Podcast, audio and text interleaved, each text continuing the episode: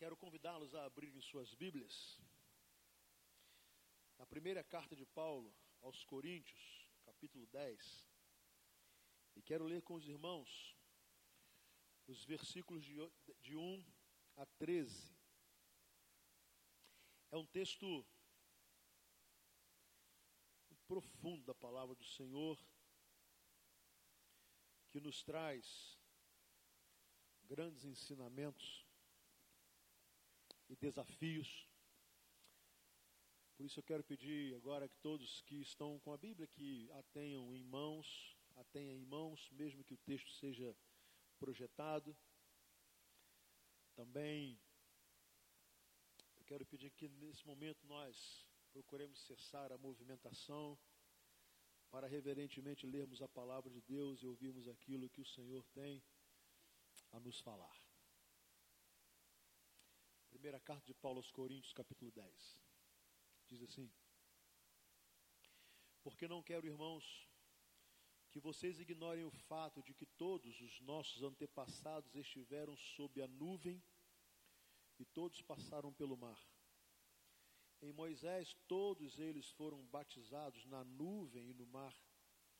Todos comeram do mesmo alimento espiritual e beberam da mesma bebida espiritual pois bebiam da rocha espiritual que os acompanhava, e essa rocha era Cristo. Contudo, Deus não se agradou da maioria deles, por isso os seus corpos ficaram espalhados no deserto. Essas coisas ocorreram como exemplos para nós, para que não cobicemos coisas más, como eles fizeram. Não sejam idólatras, como alguns deles foram, conforme está escrito o povo se assentou para comer e beber, levantou-se para se entregar à farra. Não pratiquemos imoralidade, como alguns deles fizeram, e num só dia morreram 23 mil. Não devemos pôr o Senhor à prova, como alguns deles fizeram, e num só e foram mortos por serpentes. E não se queixem, como alguns deles se queixaram e foram mortos pelo anjo destruidor. Essas coisas aconteceram a eles como exemplos e foram escritas como advertência para nós sobre quem tem chegado o fim dos tempos. Assim, aquele que julga estar firme, cuide-se para que não caia. Não sobreveio a vocês tentação que não fosse comum aos homens. E Deus é fiel ele não permitirá que vocês sejam tentados além do que podem suportar, mas, quando forem tentados, Ele mesmo lhes providenciará um escape para que o possam suportar. Amém. Por favor, fique com a sua Bíblia aberta. O apóstolo Paulo está falando a uma igreja que vivia, que estava plantada numa cidade portuária, uma cidade onde pessoas de diversas nacionalidades, culturas e costumes por lá passavam e muitos ali ficavam. Uma cidade, então, nat naturalmente com muitas correntes religiosas, e sendo uma, uma cidade portuária também com muitas práticas inadequadas às pessoas que têm Jesus, sobretudo sob o ponto de vista moral. Mas eu quero, e por isso eu pedi para você ficar com a sua Bíblia aberta, algumas palavras nesse texto que vão nos é, ensinar muito e, no mínimo, vão despertar a nossa atenção. Por exemplo, nós vamos ver aqui nos primeiros versículos que nós acabamos de ler, repetidas vezes a palavra todos. Ele começa dizendo assim: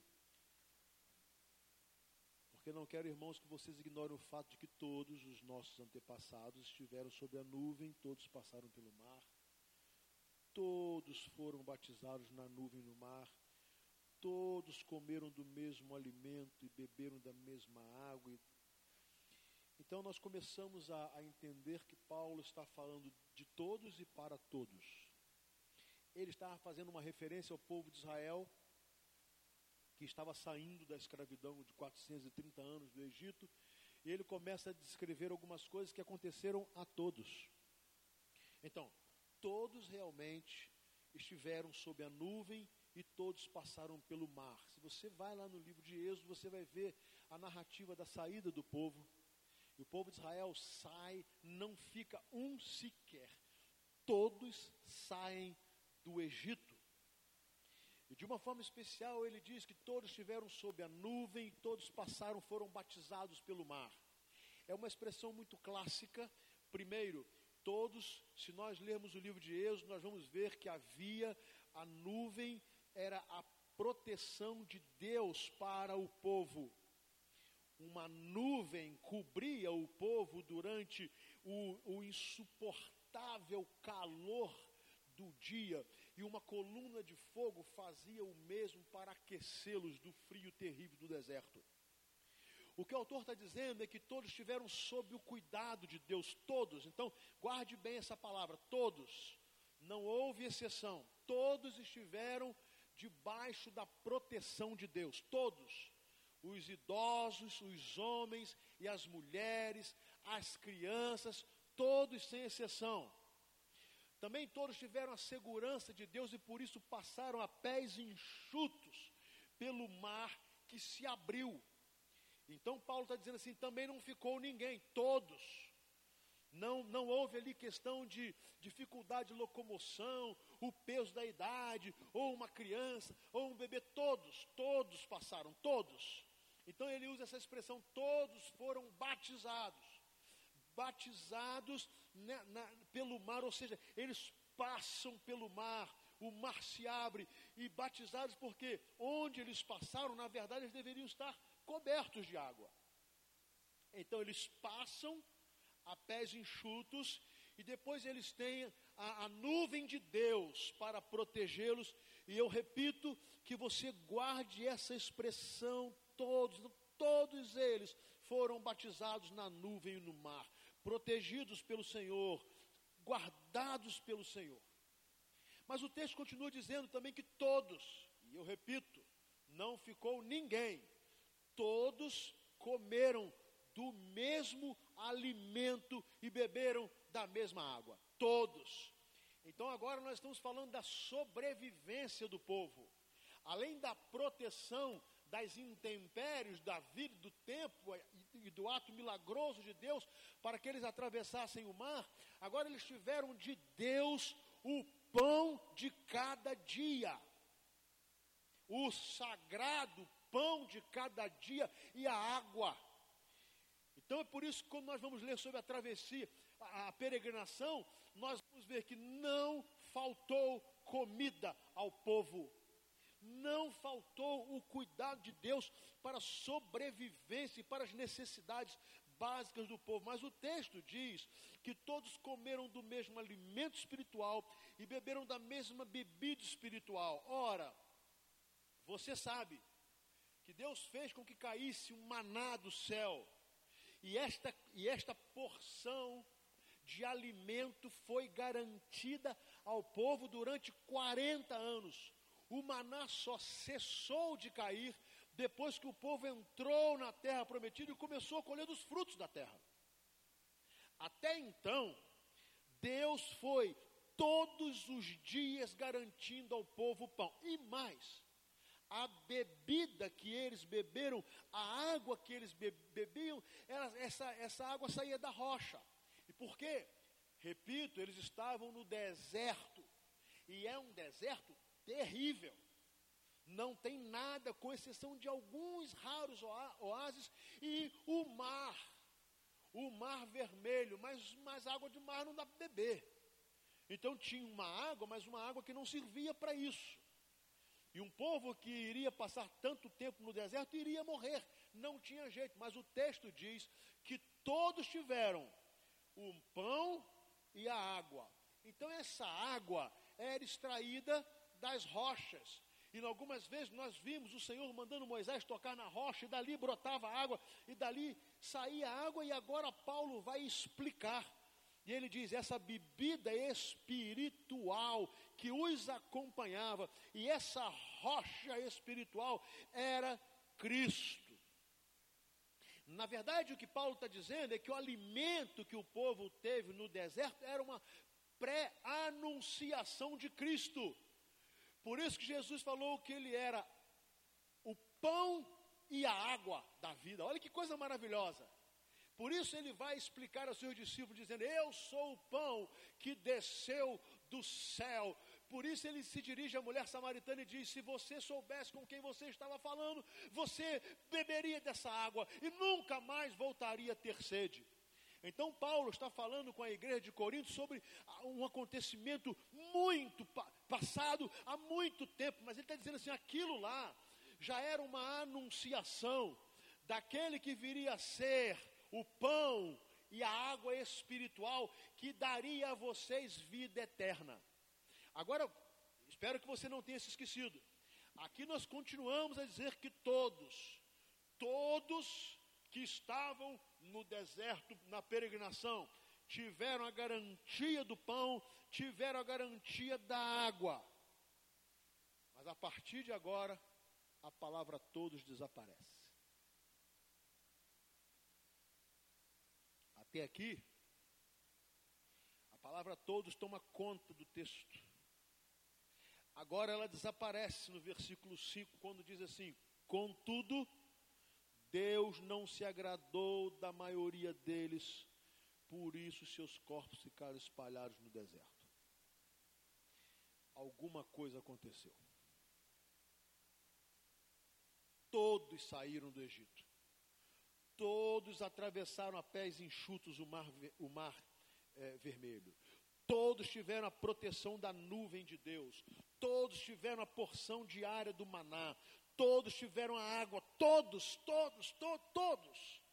E aí nós aprendemos com Paulo que as bênçãos de Deus são oferecidas a todas as pessoas. As bênçãos de Deus são oferecidas a todo ser humano. Deus não faz acepção de pessoas. Deus não escolhe alguém para abençoar e outro para amaldiçoar. As suas bênçãos estão aí, e é por isso que o Salmo 19 vai nos dizer: os céus declaram a glória de Deus, o firmamento anuncia as obras de suas mãos, um dia anuncia o outro dia, e uma noite canta a chegada de outra noite, e ele vai dizer para mim e para você que Deus quer abençoar todas as pessoas, Ele quer proteger todas as pessoas, Ele quer guardar todas, todas as pessoas. Agora, no versículo 5 aconteceu alguma coisa, porque isso mudou. O texto diz que, apesar de todos terem recebido as mesmas bênçãos, Deus não se agradou da maioria deles e por isso morreram no deserto. A desobediência fez com que a maioria deixasse de ter as bênçãos de Deus e não chegasse àquele momento tão esperado da conquista da terra prometida.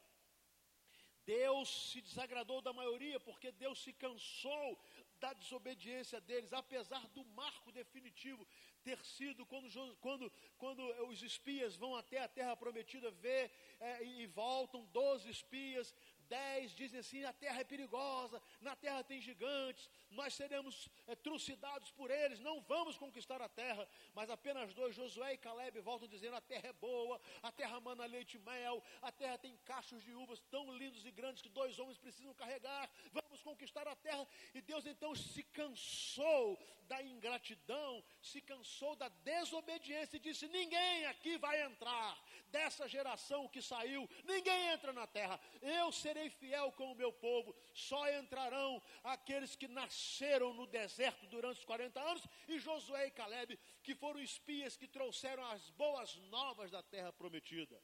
Algo aconteceu, mas isso foi o ápice, outras desobediências aconteceram antes.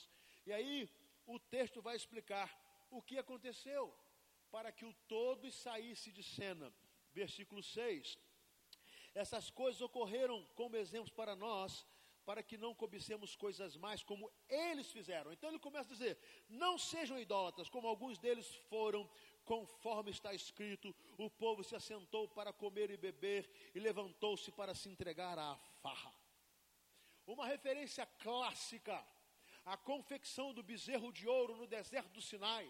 Enquanto Moisés estava lá no monte, em comunhão, em adoração, recebendo a palavra de Deus, recebendo as tábuas da lei, recebendo os mandamentos que iriam é, conduzir o povo e ordenar a vida do povo na terra prometida, enquanto Moisés estava recebendo de Deus a bênção, o povo aqui embaixo começou a se reunir, a, a, a, a abrir mão de toda aquela quantidade de ouro que os israelitas saíram do Egito, porque os egípcios deram a eles, eles deram muito ouro para eles, eles deram muita riqueza, e eles, ao invés de usar aquilo para Deus e para a glória de Deus, eles construíram para si um bezerro de ouro, e o texto diz que eles fizeram uma festa e começaram a adorar, a venerar, a se prostrar diante do bezerro de ouro e chamá-lo de Deus, porque diziam: Onde está este Moisés?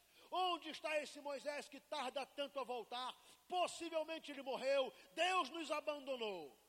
E agora o texto diz que além da festa idólatra, começou uma festa de orgia, porque o texto fala que eles começaram a beber, a beber, a beber, e caíram numa tremenda farra.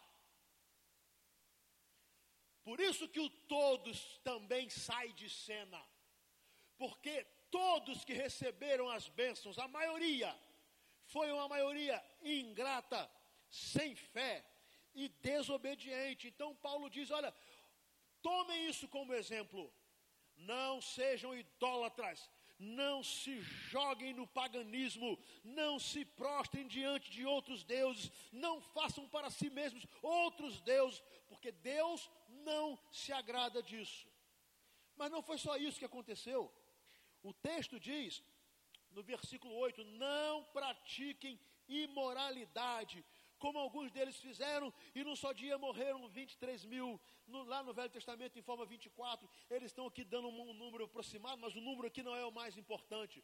Olha o que Paulo diz: fujam da, da imoralidade. Ele está falando de perversão sexual mesmo. É isso que ele está falando. Porque lá em Baal Zephor, o povo de Deus se uniu àquele povo e começou a celebrar com eles, e aquele povo tinha prostitutas cultuais, e não é à toa que Paulo vai mencionar aqui, porque em Corinto havia um templo pagão e um culto, e neste templo pagão havia mil prostitutas cultuais. O que Paulo está dizendo aqui é o seguinte: fujam da imoralidade, porque Deus fez vocês para a santidade. Deus fez que vocês tivessem todas as, todos os desejos sexuais. Ele fez, Ele fez para abençoar, Ele fez para procriar, Ele fez para também lhes dar prazer, mas Ele normatizou. Ele normatizou. Deus não disse que nós deveríamos usar os nossos instintos e desejos para pecaminosidade, para devassidão, para contaminar os nossos corpos, para vender os nossos corpos, para sermos imundos, para sermos objetos. Não, senhores. E ele diz que foi exatamente o que o povo de Israel fez lá no deserto. Agora guarde bem: todos receberam as bênçãos, e a maioria se afastou das bênçãos de Deus e começou a viver a seu bel prazer, e agora, depois da idolatria, depois da farra, se jogaram na imoralidade. Na imoralidade. E eu vou falar para vocês uma coisa muito clara. O que significa uma vida sexual que não esteja na imoralidade é a vida sexual entre marido e mulher, casados no leito do matrimônio, que segundo a Bíblia diz, é sem mancha e sem mácula. O resto é imoralidade. O resto é pecado que andam, namorados que andam transando, isso é imoralidade. Maridos e mulheres que têm outros companheiros sexuais que não o cônjuge, isso é imoralidade. Pessoas que se jogam na vida sexual com outras pessoas que não sejam esposo, esposa e homem e mulher, isso é imoralidade. Pornografia é imoralidade e Deus detesta isso. Detesta. Por isso Deus não quer saber de tolerar namorados que viajam juntos, que dormem juntos, que e como se fossem casados. Deus abomina. Mas não se esqueçam, a bênção Ele oferece a todos. Ele oferece a todos. E também Deus não pergunta a nossa opinião. Ele não pergunta se você acha que é alguma coisa de mais ou de menos, se está certo ou errado. A sua opinião não interessa para Deus. Deus tem a sua própria opinião e Ele define o que é certo e o que é errado, e Ele não pede e não depende da nossa opinião. É por isso que, embora todos tenham recebido as bênçãos maravilhosas, tiveram a proteção da nuvem, passaram a pés enxutos pelo Mar Vermelho, tiveram o pão e a água, eles tiveram tudo para conquistar a terra. A maioria sucumbiu, a maioria morreu no deserto. Mas não parou aí. O texto vai dizer, no versículo 9: Não devemos pôr o Senhor à prova, como alguns deles fizeram e foram mortos pelas, por serpentes. Vocês sabem que por causa da desobediência, da ingratidão, o povo começou a reclamar, sabe do quê? A reclamar do pão. O povo de Deus, que tinha o pão sagrado todo dia, começou a reclamar do pão, queria era outro pão. Já estamos enjoados desse, não aguentamos mais esse. Eles estavam no deserto, eles não tinham como fazer pão, eles não tinham onde comprar pão, eles não tinham como fazer comida, eles tinham a bênção do pão cair do céu e reclamaram. Sabe que às vezes nós fazemos isso, né? Quantas vezes nós reclamamos do pão que temos na nossa casa?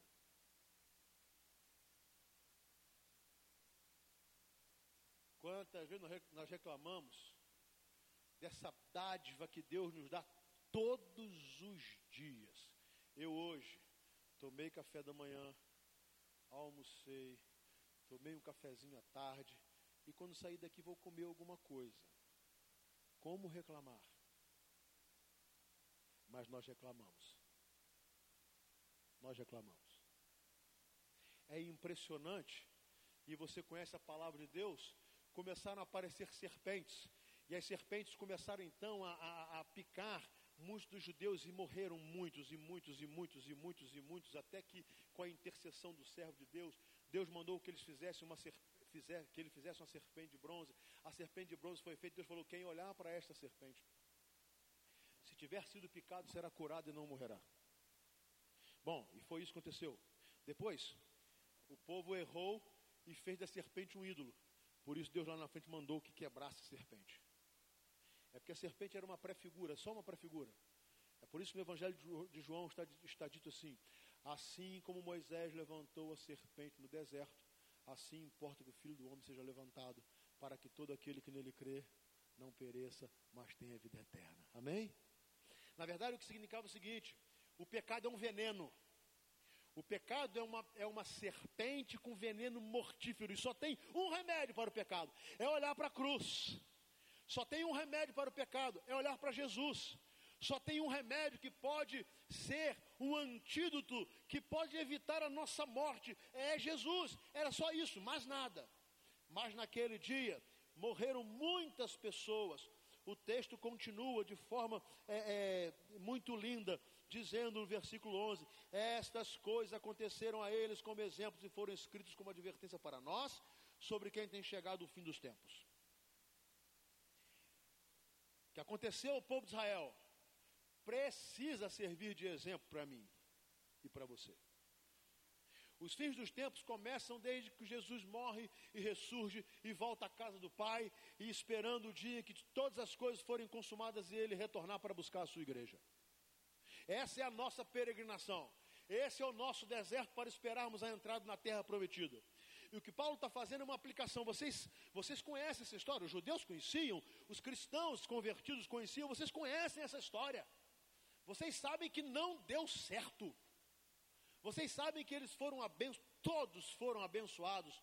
Vocês sabem que todos receberam a bênção, mas vocês sabem, vocês sabem que não foram todos que entraram na terra prometida, e os motivos estão aqui: o pecado. O pecado da idolatria, o pecado da ingratidão, o pecado da lamúria, o pecado da imoralidade. E vocês sabem que eles não entraram. E quando Paulo quer falar comigo, com você, E talvez se Paulo tivesse aqui, ele ia falar assim: olha que todos vocês estão aqui. Todos vocês. Todos têm acesso às bênçãos de Deus. Todos vocês. Todos vocês têm acesso à proteção de Deus.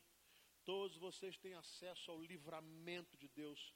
Todos vocês têm acesso ao alimento de Deus. Todos.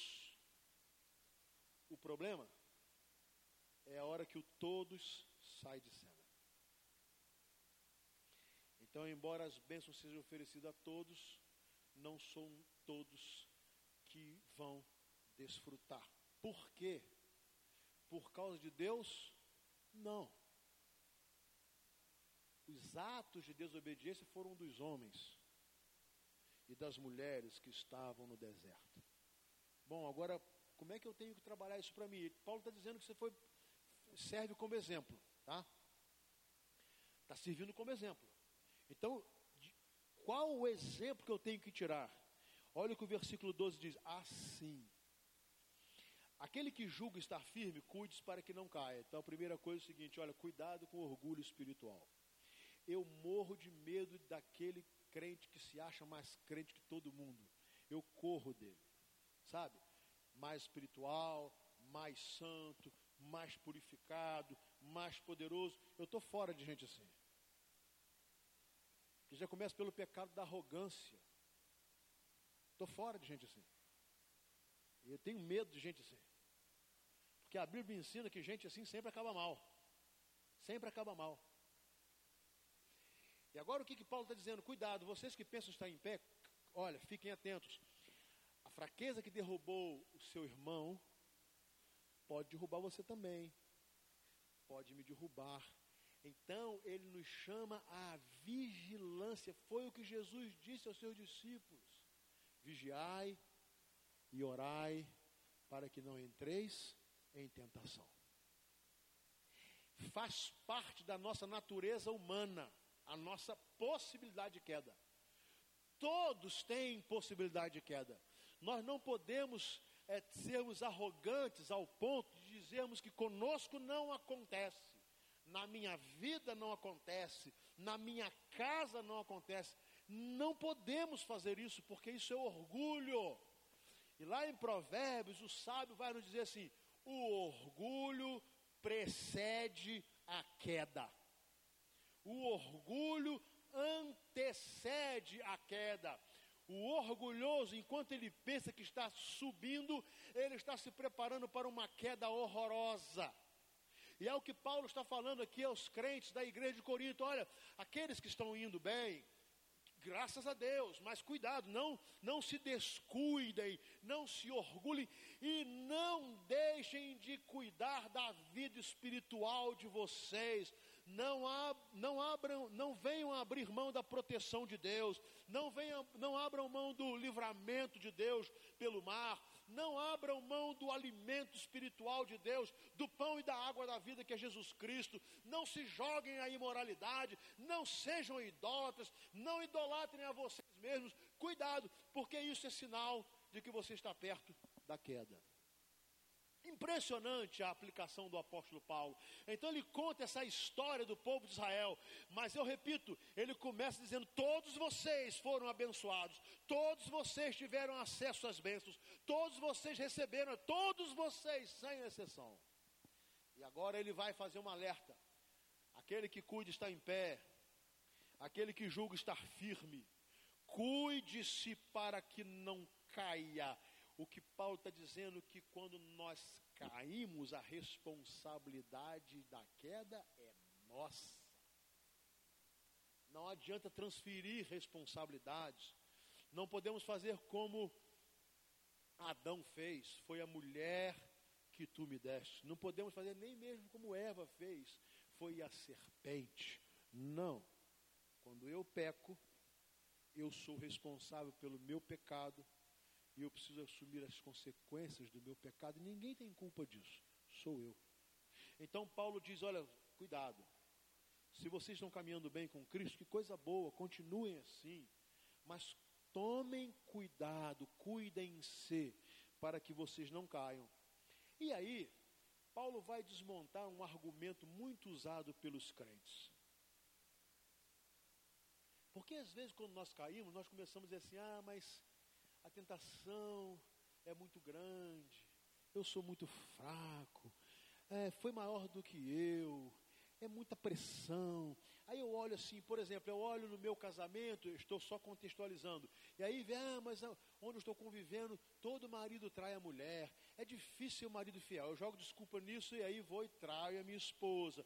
Quando eu estou namorando, eu digo assim, não, mas todos, todos os casais namorados estão tendo vida sexual ativa. É impossível que eu e a minha namorada nos mantenhamos puros. E eu digo, tá vendo? Não dá para resistir. Quando eu digo assim, não, eu sei que eu preciso ser fiel a Deus e Ele precisa ser Senhor da minha vida, mas o dinheiro é Senhor da minha vida porque é Senhor da vida de todo mundo. O prazer é Senhor da minha vida porque é Senhor da vida de todo mundo. Eu estou dizendo assim, não dá, sabe? O homem é produto do meio, ele não pode fazer nada contra isso. Agora preste atenção. Olha o que o apóstolo Paulo diz. Versículo 13. Não sobreveio a vocês tentação que não fosse comum aos homens. Então preste atenção. Todos receberam as bênçãos, mas nem todos permaneceram fiéis. Mas também não foram todos que deixaram de ser fiéis a Deus. Você percebe? Então, esse argumento de que eu não consigo vencer, de que o pecado é muito mais forte do que eu, isso não dá. Isso não cola. Porque Paulo está dizendo que a tentação que vem para você, vem para mim, vem para ali, vem para lá, de acordo com as nossas fraquezas, o diabo vai nos tentando, e ele tenta muito mais onde nós estamos fracos. Foi isso que ele, ele tentou contra Jesus. Jesus estava 40 dias e 40 noites sem comer, o que ele fez? Olha só, se tu és filho de Deus, mande que essas pedras se transformem em pães e elas se transformarão. O que, que ele foi? Na fraqueza de Jesus. Jesus estava debilitado. Jesus estava com fome. Jesus estava esgotado, então ele foi na fraqueza. É claro, o diabo vai na minha fraqueza, que pode não ser a sua. Mas o fato é, é que ele vai na nossa fraqueza, para que nós usemos o argumento de que o pecado é tão poderoso que eu não posso vencer. Mas olha o que Paulo diz: Não veio sobre vocês tentação que não seja comum aos homens. Então a primeira coisa, Todo mundo sofre tentação. Todo mundo, todo mundo, todo, todos nós. Depois ele diz: Pois é, mas Deus é fiel. Deus é fiel. Ele não permitirá que vocês sejam tentados além do que podem suportar. Que coisa! As tentações sobrevêm a todos mas Deus, que é fiel à Sua palavra, Ele diz que a ninguém é permitido uma tentação que ele não seja capaz de suportar. Então, esse argumento foi mais forte do que eu e tal. Não dá para viver nesse meio que todo mundo está pecando e eu também tenho que pecar se nenhum marido é fiel, eu também não vou conseguir ser, se nenhuma esposa é fiel, eu também não vou ser, se todo mundo bebe e vai se embriagar, eu também vou beber, se todo mundo se droga, eu também me drogo, se todo mundo é, é, vai para o crime, eu também vou. Se, tá, não dá. Essa, essa desculpa para Deus não cola, porque Deus está dizendo o seguinte: olha, você é tentado, mas a tentação que vai a você é até onde você pode suportar. E lá em Tiago a palavra diz assim: ninguém diga ao ser tentado, de, de Deus sou tentado, porque Deus não tenta ninguém. Mas o homem, cada um que dá lugar à sua própria concupiscência, eu é que alimento a tentação e eu vou dando lugar à tentação até não resistir. Mas não é porque ela é mais forte do que eu. Ela não é. E por que ela não é mais forte do que eu? Porque a palavra diz assim: maior é o que está em nós do que aquele que está no mundo. Amém? Então eu não posso dizer a tentação que ela é maior do que eu. Ela não é. Agora, eu tenho que me cuidar. Claro que eu tenho que me cuidar. Então, se eu quero ser um esposo fiel, eu tenho que alimentar a minha vida conjugal de coisas boas, de assuntos bons, eu tenho que alimentar a minha, a minha vida conjugal de valores cristãos, eu tenho que me cercar para não deixar o pecado chegar perto de mim. E por que, que eu faço isso? Eu tenho que fazer isso? Porque eu sei que não vale a pena. Porque se um dia eu cair na burrice do adultério, eu vou me rebentar. Se um dia eu cair nessa falácia de Satanás, que existe para mim uma mulher que será mais interessante do que a minha, essa burrice, nessa cegueira, eu vou me arrebentar. Então eu tenho que ser uma pessoa com discernimento espiritual e me cuidar. Eu nunca posso falar assim, não, eu sou Márcio, eu sou pastor, e pastor não cai. Mentira! Mentira! Eu tenho que ter a certeza que eu também posso ter as mesmas tentações que todos os homens. Então eu tenho que me cuidar. Eu estou falando nisso e poderia falar numa outra área qualquer e falar aos jovens da mesma, da mesma coisa, mas o fato é, a tentação é comum a todos nós, as tentações são fortes, mas aquele que habita em nós é muito maior do que aquele que habita no mundo e o diabo não tem poder para nos tocar. Então Paulo vai dizer assim: olha, fiquem tranquilos, quando forem tentados, preste atenção, quando forem tentados, ele mesmo lhes providenciará um escape para que o possam suportar. Então, olha, quem vai te dar a rota de fuga é Deus. Quem vai te dar a rota de fuga é Deus. Sabe, quem vai te dar que, olha, a saída é por aqui é Deus. Se eu estou buscando a Deus, se eu estou buscando preservar a minha saúde espiritual, Deus vai me mostrando o caminho. O pecado vem em minha direção e Deus vai me mostrando a saída. O problema é quando eu vou em direção ao pecado. Que aí, quando eu me dirijo em direção ao pecado, eu estou fugindo da porta de escape que Deus está me dando. Eu estou fugindo. É claro que eu estou fugindo. Então, quando Deus fala assim, bendito seja o leito do matrimônio sem mancha, sem mácula, Ele está dizendo assim, Márcio, o negócio é esse aí. Se eu começo a fugir da minha esposa, e deixar minha esposa para lá, e não dar atenção à minha esposa, e começar a fazer outro, muitos gracejos com outras mulheres, a porta de escape está ali, ó. Mas eu estou vindo para cá. Então eu não posso dizer assim, ah, Deus, o pecado foi tão forte. Foi, não foi impossível resistir, não. Eu não quis resistir. Foi impossível, não. Porque se eu quisesse, eu estava voltando para minha casa. Eu estava, eu estava com a minha esposa. Eu estaria valorizando a minha esposa. Eu estaria com ela. Paulo está dizendo assim: não caiam nas armadilhas que o povo de Israel caiu no deserto, porque não vale a pena. Mas eu quero terminar. E você vai falar assim, pastor, como é que a gente vai saber? Como eu sei que eu estou chegando perto do pecado, e enquanto chego perto do pecado, me distancio de Deus. Quando eu sei que a tentação está sendo mais forte do que eu, não porque ela é mais forte, mas porque eu estou me tornando mais fraco. Porque eu não estou cuidando da minha vida. Quando? Paulo vai explicar. No versículo 23 ele vai dizer: Tudo é permitido, mas nem tudo convém. Tudo é permitido, mas nem tudo edifica. Ninguém deve buscar o seu próprio bem, mas sim os dos outros. Olha a regra. Agora a palavra que voltou não é todos, mas tudo. Voltou aqui tudo. Assim como todos podem receber as bênçãos, todos podem fazer tudo. Há uma falácia, né? Ah, eu não vou ser crente porque a igreja proíbe tudo. A igreja não pode proibir nada, gente. A igreja não tem esse poder. A igreja não pode. Aliás, a grande verdade é que ninguém pode proibir. A gente tenta, mas não pode.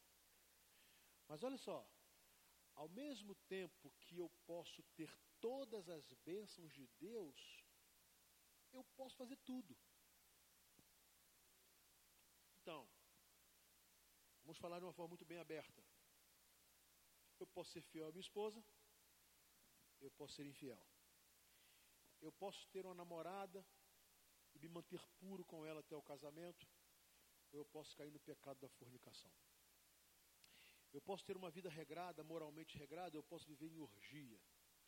Eu posso ter Jesus como Senhor da minha vida, eu posso ter vários deuses, criar os meus deuses, os meus ídolos os meus bezerros de ouro, que na verdade pode, podem ser de diversas espécies e naturezas. Eu posso agradecer a Deus e viver do meu trabalho e agradecer a Deus pelo pão de cada dia. Eu posso ser uma pessoa, um reclamão, um insatisfeito, nunca está bom. Eu quero mais, eu quero mais, eu quero mais, eu quero mais, eu quero mais, eu quero mais. Eu posso. O problema é saber se eu devo.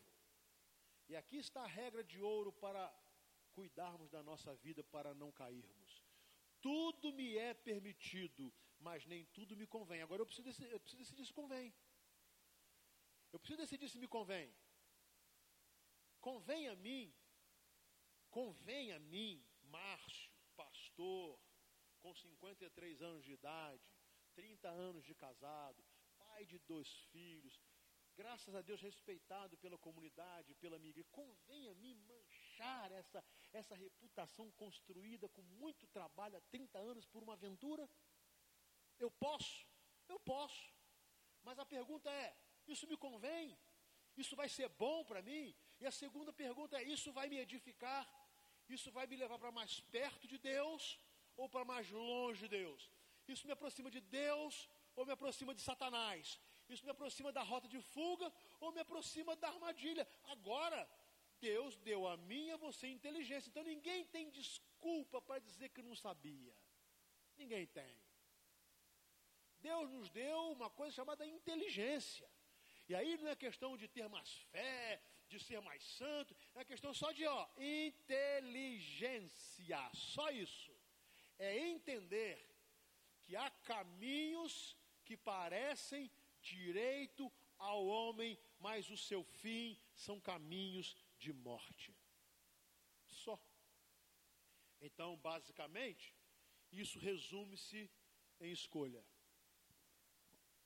Eu escolho ser derrotado pela tentação que me leva a pecar. Aí a pergunta é: tentação é pecado? Não. Todo mundo é tentado. Agora, quando eu dou lugar à carne, aí já era. Meus queridos, a conclusão dessa mensagem ela é muito simples. Primeiro é dizer que todos nós estamos ao alcance das bênçãos de Deus, todos. Deus quer proteger a minha família. Ele coloca sua nuvem sobre a minha casa, sobre o meu casamento, sobre os meus filhos. Deus muitas vezes abre o mar de, uma, de situações difíceis que a gente não vê solução. E aí Deus vai e abre. Malíva foi testemunha disso agora. Foi Deus que abriu o mar, ainda que você tenha vindo pelo ar, mas foi Deus que abriu o mar para que ela pudesse chegar aqui. Deus nos garante a provisão então, esse negócio de ser desonesto, de ser corrupto, porque precisa ganhar a vida, isso é mentira do diabo. Deus diz assim: do suor do teu rosto comerás o teu pão. E ponto. Deus nos preservou e nos deu princípios de moralidade. Então Deus nos fez assim, homem e mulher. E Deus uniu um homem uma mulher. Um homem a uma mulher. E fez de ambos uma só carne. E disse a eles que eles poderiam multiplicar, deveriam multiplicar e encher a terra. E diz a eles que eles poderiam desfrutar desta vida. Lá no livro de Eclesiastes, capítulo 9, está escrito assim: Desfrute a vida com a mulher que amas. Que coisa maravilhosa. Então, olha só, Deus, Ele prepara para nós todas as bênçãos. Todas, as, todas, todas. Ele prepara. Então, fugir das bênçãos de Deus é escolha. Eu não quero. Eu prefiro o pecado, Eu prefiro a podridão, eu prefiro o erro, eu prefiro me entregar à tentação para que a tentação me leve a pecar. Só que tem uma coisa: esses não herdarão o reino dos céus. Porque abriram mão das bênçãos de Deus e principalmente da rocha que é Cristo. Simplesmente abriram mão. Não quero. Não queremos. Não queremos. Não queremos. Deram lugar à concupiscência carne, dos olhos e a ganância dos bens. É o que a primeira carta de João vai nos dizer. Preferiram viver na carne do que no espírito. Mas só quero que você guarde uma coisa: isso foi escolha. E tudo o que o homem semear, isso também ele ceifará. A minha oração é que você entenda esse texto como Paulo diz que ele deve ser entendido, como exemplo. O exemplo daquilo que não deve ser feito. Então, aquele que cuida está em pé, olhe para que não caia. Amém? Que Deus nos abençoe. Vamos nos colocar em pé.